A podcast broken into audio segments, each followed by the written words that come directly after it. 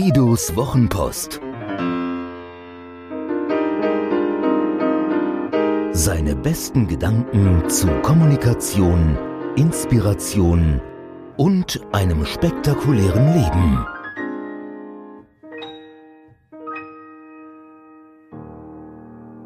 Auf der Weide Gutturale kauen. Geh die Extrameile, haben sie gesagt. Gib 110 Prozent, haben sie gesagt. Ich sage, dazu braucht es kein Kryptonit, keinen Einkaufsbummel in Holland und keinen übersinnlichen Beistand. Was es braucht, ist Klarheit und Qualität im Detail. Ich hatte in der Woche ein Erfolgserlebnis, das ich hier gerne teile. Nicht um zu strunzen, klar, ich bin stolz drauf, sondern weil mir hier etwas gelungen ist, was mir so noch nie gelungen ist und von dem ich mir wünsche, dass es zum Standard wird. Eines Freitags rief eine Frau aus einem mittelständischen Unternehmen an und fragte nach meiner Unterstützung. Ein Kollege kenne einen, der mal meinen Namen erwähnt habe. Nicht sehr konkret und es gibt stärkere Empfehlungen, okay, aber immerhin, sie hatte zu mir gefunden. Ich war gerade auf dem Sprung und wir verabredeten am kommenden Dienstag um 9 Uhr zu telefonieren. Um 8 Uhr 59 Minuten und 59 Sekunden tippte ich die letzte Ziffer ihrer Telefonnummer. Das fiel ihr auf. Schön, wenn man nicht behaupten muss, zuverlässig zu sein. Wir besprachen ihren Bedarf, ihre Vorstellungen und die Rahmenbedingungen.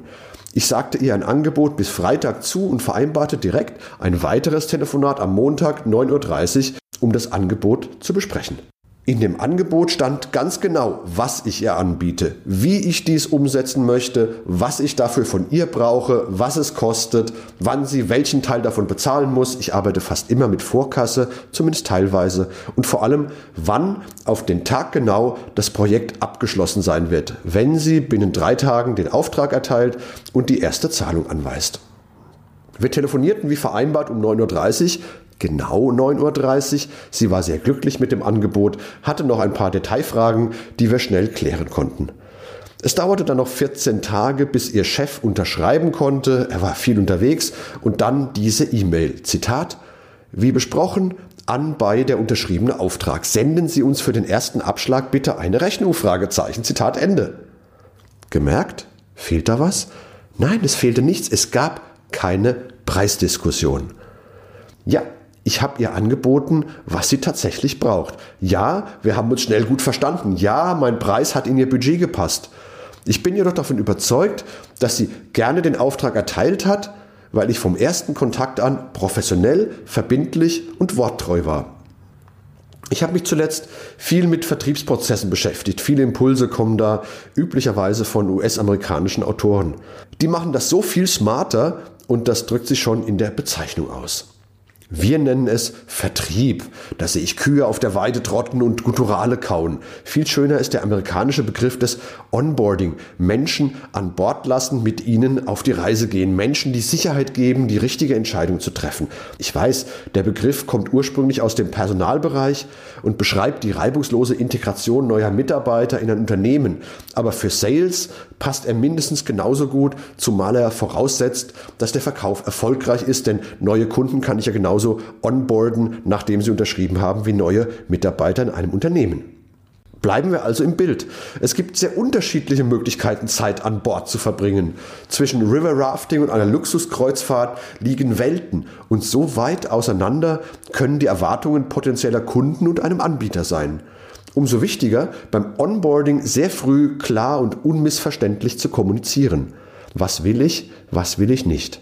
Was kann ich, was kann ich nicht? Das spart beiden Seiten Mühe. Der Elevator Pitch, so habe ich einmal von meinem Coach Felix Peng gelernt, dazu gibt es übrigens eine extra Geschichte, dient nicht dazu, Kunden zu gewinnen. Im Gegenteil, Ziel muss sein, Gesprächspartnern, die kein Kunde werden sollen, das klar zu machen. Wer danach ein Angebot will, steht vor der nächsten Herausforderung. Ich erkläre dann, dass ich eine sehr gute Quote zwischen abgegebenen und angenommenen Angeboten habe und frage auf den Kopf zu, ob er zu jenen gehöre, die diese Quote verbessern oder zu jenen, die sie verschlechtern.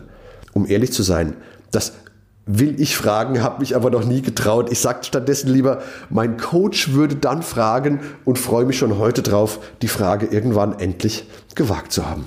Mein Freund Horst Schneider, Landesfürst des Bundesverbandes Mittelständische Wirtschaft BVMW, selbst Unternehmer, erfolgreicher Unternehmer, sehr erfolgreicher Unternehmer, erzählte, dass ihn eine Frau anrief, er sei ihr empfohlen worden. Von wem denn? war die naheliegende Frage. Das wusste sie nicht. Seine Antwort? Dann rufen Sie bitte wieder an, wenn Sie es wissen. Der Marketingberater Harald Henn erzählte mir mal während des ERP-Forums der Godesis AG, wo ich moderiert hatte, dass er unpersönliche Anfragen von Unternehmen, mit denen er noch nicht gearbeitet hat, mit einem höflichen Ich arbeite nicht für Fremde beantworte. Wer sich jedoch mit ihm auseinandersetzt, um zu überprüfen, ob er und das Unternehmen zusammenpassen, herzlich gerne. Geh die Extrameile, haben sie gesagt. Gib 110 Prozent, haben sie gesagt. Das ist gar nicht schwer. Klarheit und Details machen den Unterschied.